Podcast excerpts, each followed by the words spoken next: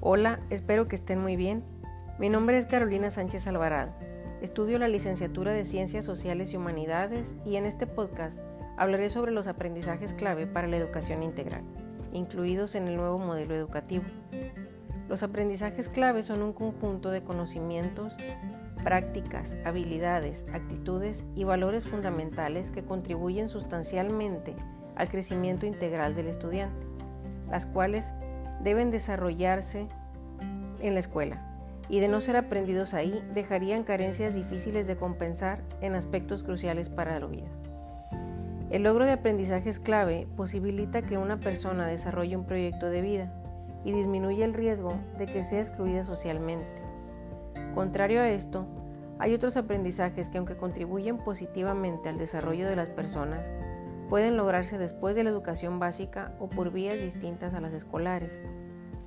Con base en esta definición, el nuevo modelo educativo plantea la organización de los contenidos en tres componentes curriculares, campos de formación académica, áreas de desarrollo personal y social y ámbitos de la autonomía curricular, a los que en conjunto se les denomina aprendizajes para la educación integral, y que son campos de formación académica.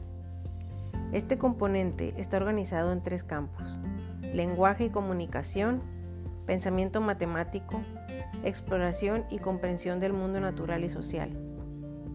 Cada campo se organiza a su vez en asignaturas.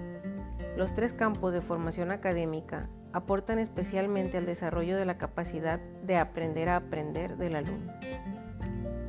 En las áreas de desarrollo personal y social, para que el alumno de educación básica logre una formación integral, la formación académica debe complementarse con el desarrollo de otras capacidades humanas. La escuela da oportunidades para que los estudiantes desarrollen su creatividad, la apreciación y la expresión artística, ejerciten su cuerpo y lo mantengan saludable y aprender a reconocer y manejar sus emociones. Este componente curricular se organiza en tres áreas de desarrollo, artes, educación socioemocional y educación física. Estas tres áreas no deben de recibir el tratamiento de asignaturas.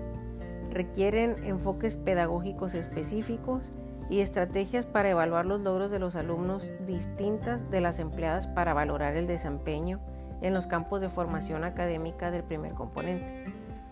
Las tres áreas aportan al desarrollo integral del educando y especialmente al desarrollo de las capacidades de aprender a hacer y aprender a convivir.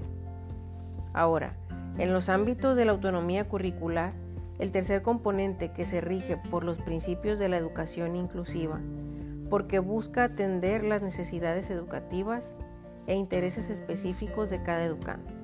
Es a nivel nacional.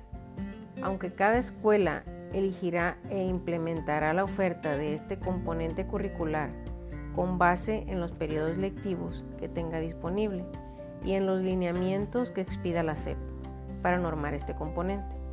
El tiempo lectivo disponible en cada escuela para este componente es variable y depende del calendario y horario que cada escuela establezca. El componente de autonomía curricular está organizado en cinco ámbitos. Ampliar la formación académica, potenciar el desarrollo personal y social, nuevos contenidos relevantes, conocimientos regionales y proyectos de impacto social. La razón para estructurar el currículo en tres componentes responde tanto a la naturaleza diferenciada de los aprendizajes propuestos en cada componente como la especificidad de la gestión de cada espacio curricular. Es preciso hacer notar que la denominación de los dos primeros se refiere al tipo de contenidos que cada uno abarca, mientras que el tercero se refiere específicamente a las decisiones de gestión sobre los contenidos de este componente.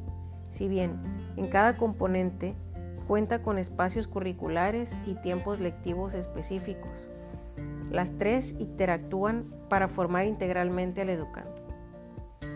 Con este acuerdo se busca una mejora de calidad y equidad de la educación, con mejores escuelas, mejores docentes, con una mejor preparación y con contenidos educativos más pertinentes. Todo esto para enfrentarse con un país más libre, justo y próspero para alcanzar las bases donde cada mexicano alcance su máximo potencial. Se defiende por primera vez un perfil de egreso con un seguimiento desde preescolar hasta bachillerato. Esto implica una educación formal para la educación obligatoria, concentrándose en los aprendizajes claves, los cuales contribuyen al desarrollo integral de los estudiantes. Se hace énfasis a las habilidades socioemocionales. Esto otorga autonomía curricular, en lo cual se podrán adaptar los contenidos educativos a las necesidades de cada estudiante. Con la filosofía de los estudiantes se expresa en el artículo tercero, la cual expresa que es un derecho que debe tener el desarrollo armónico de los seres humanos. Desde el enfoque humanista, la educación tiene la finalidad de contribuir a desarrollar las facultades de todas las personas en lo físico, cognitivo, social y afectivo en condiciones de igualdad.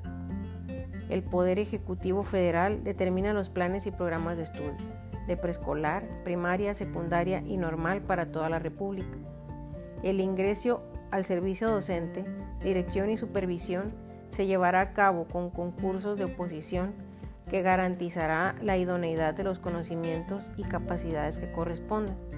También hay que llevar una relación en la escuela y con la familia para poner en marcha estrategias de comunicación, para que se reconozcan y acepten los cambios de un nuevo plan y que participen en la elaboración e implementación de la ruta de mejora.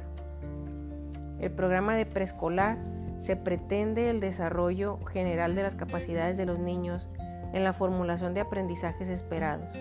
El foco de atención son las capacidades que el niño puede desarrollar en preescolar antes de ingresar a primaria.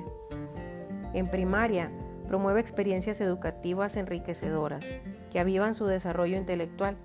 En esta etapa emergen la empatía, solidaridad, se regulan las emociones, se opina, se conoce e investiga.